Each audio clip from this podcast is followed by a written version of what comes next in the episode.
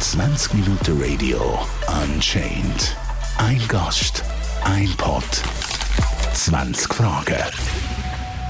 Ich bin Chiara Gemperle. Ich mache für das Engadin Tourismus den TikTok-Kanal Engadin. Und das mache ich jetzt eigentlich schon seit neun oder zehn Monaten. Was muss man unter deinem Beruf verstehen? Also als TikTok-Gesicht, ähm, das ist eigentlich, kann man sich so vorstellen, ich die Videoideen entwickeln und produzieren eigentlich für Engadin zusammen mit meinem Team von SIM, das ist eine Agentur. Ähm, da komme ich später noch darauf zurück. Genau, und die können dann eigentlich die Videos verwenden für TikTok.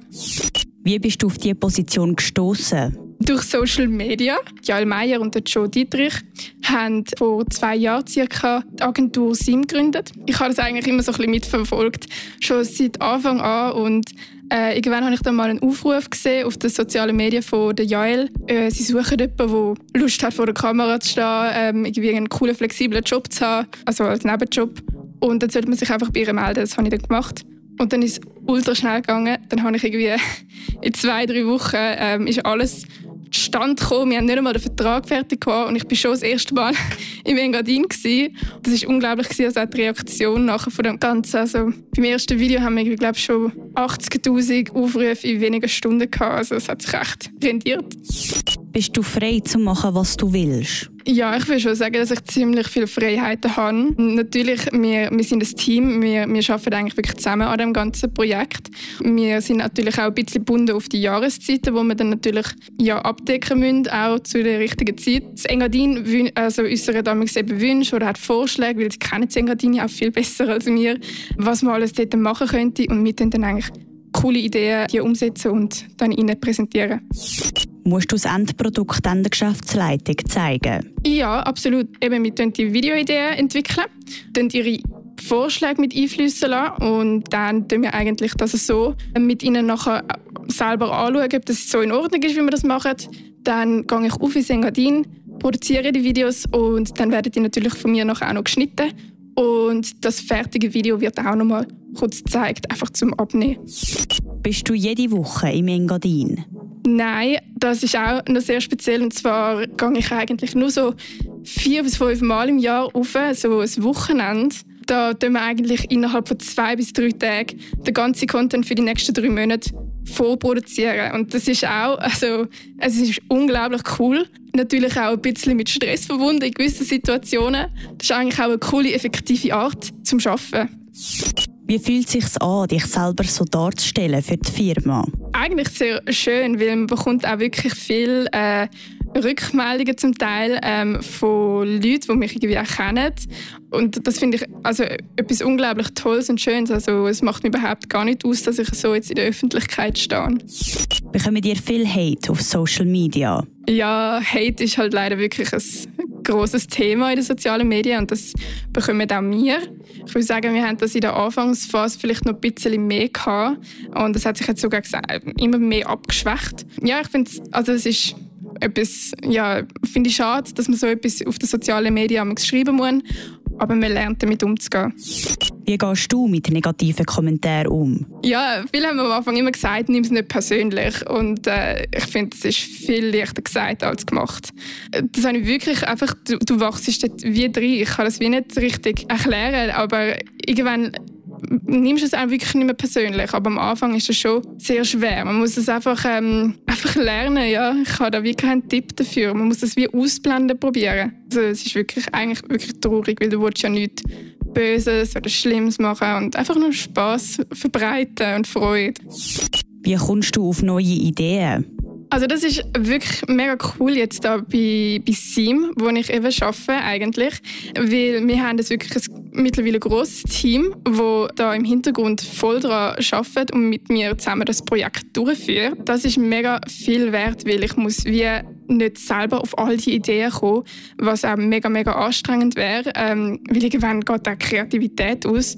Und wir haben jetzt wirklich mittlerweile fast ein 12- oder 13-köpfiges Team, das an diesen Ideen schafft, wo, wo ja, verschiedene Ansichten haben. Das ist wirklich mega cool. Denkst du, jede Firma braucht heutzutage einen TikTok-Account? Ich glaube, man muss sich als Firma halt wie zuerst Gedanken machen darüber, wer man erreichen will. TikTok ist grandios für Leute, die junge Leute erreichen wollen. Da bietet sich das wahrscheinlich wirklich für jede Firma, wenn man die Jungen erreichen will. Bist du eigentlich nicht einfach eine Influencerin? Doch. Mal, absolut. Ja, ich bin Influencerin. Ich probiere ja auch, ähm, die Leute für Sengadin zu begeistern.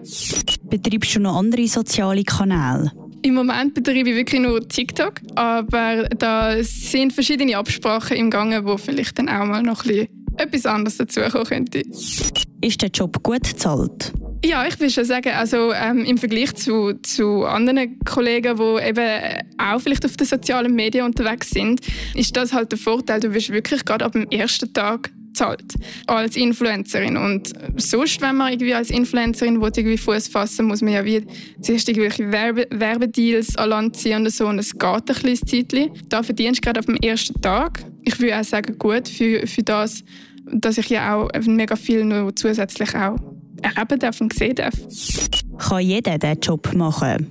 Gute Frage, aber ich würde ganz ehrlich sagen, nein. Weil man muss das schon ein bisschen wählen, auch halt ein bisschen eben vor der Kamera zu stehen und in der Öffentlichkeit ähm, dann auch. Ja, es ist auch, also es ist ein Job wie jeder andere, der kann auch sehr stressig sein und äh, das muss man schon auch wählen eigentlich, ja. Was ist deine Meinung, dass Social Media und Content Creator kein richtiger Beruf ist? Wie gesagt, es, es kann sehr stressig sein. Es ist mit viel Aufwand verbunden. Ich denke, Leute, die selber nicht wirklich mit Video etwas zu tun haben oder Video produzieren, können sich das vielleicht auch schlecht oder schlechter vorstellen, was der Aufwand eigentlich alles bedeutet. Darum ist das ein Job wie jeder andere eigentlich. Es ist etwas, was neu aufgekommen ist jetzt. Gibt es eigentlich aber auch schon wieder ein bisschen länger mittlerweile. Genau, man kann davon leben und es ist stressig auch in diesem Job.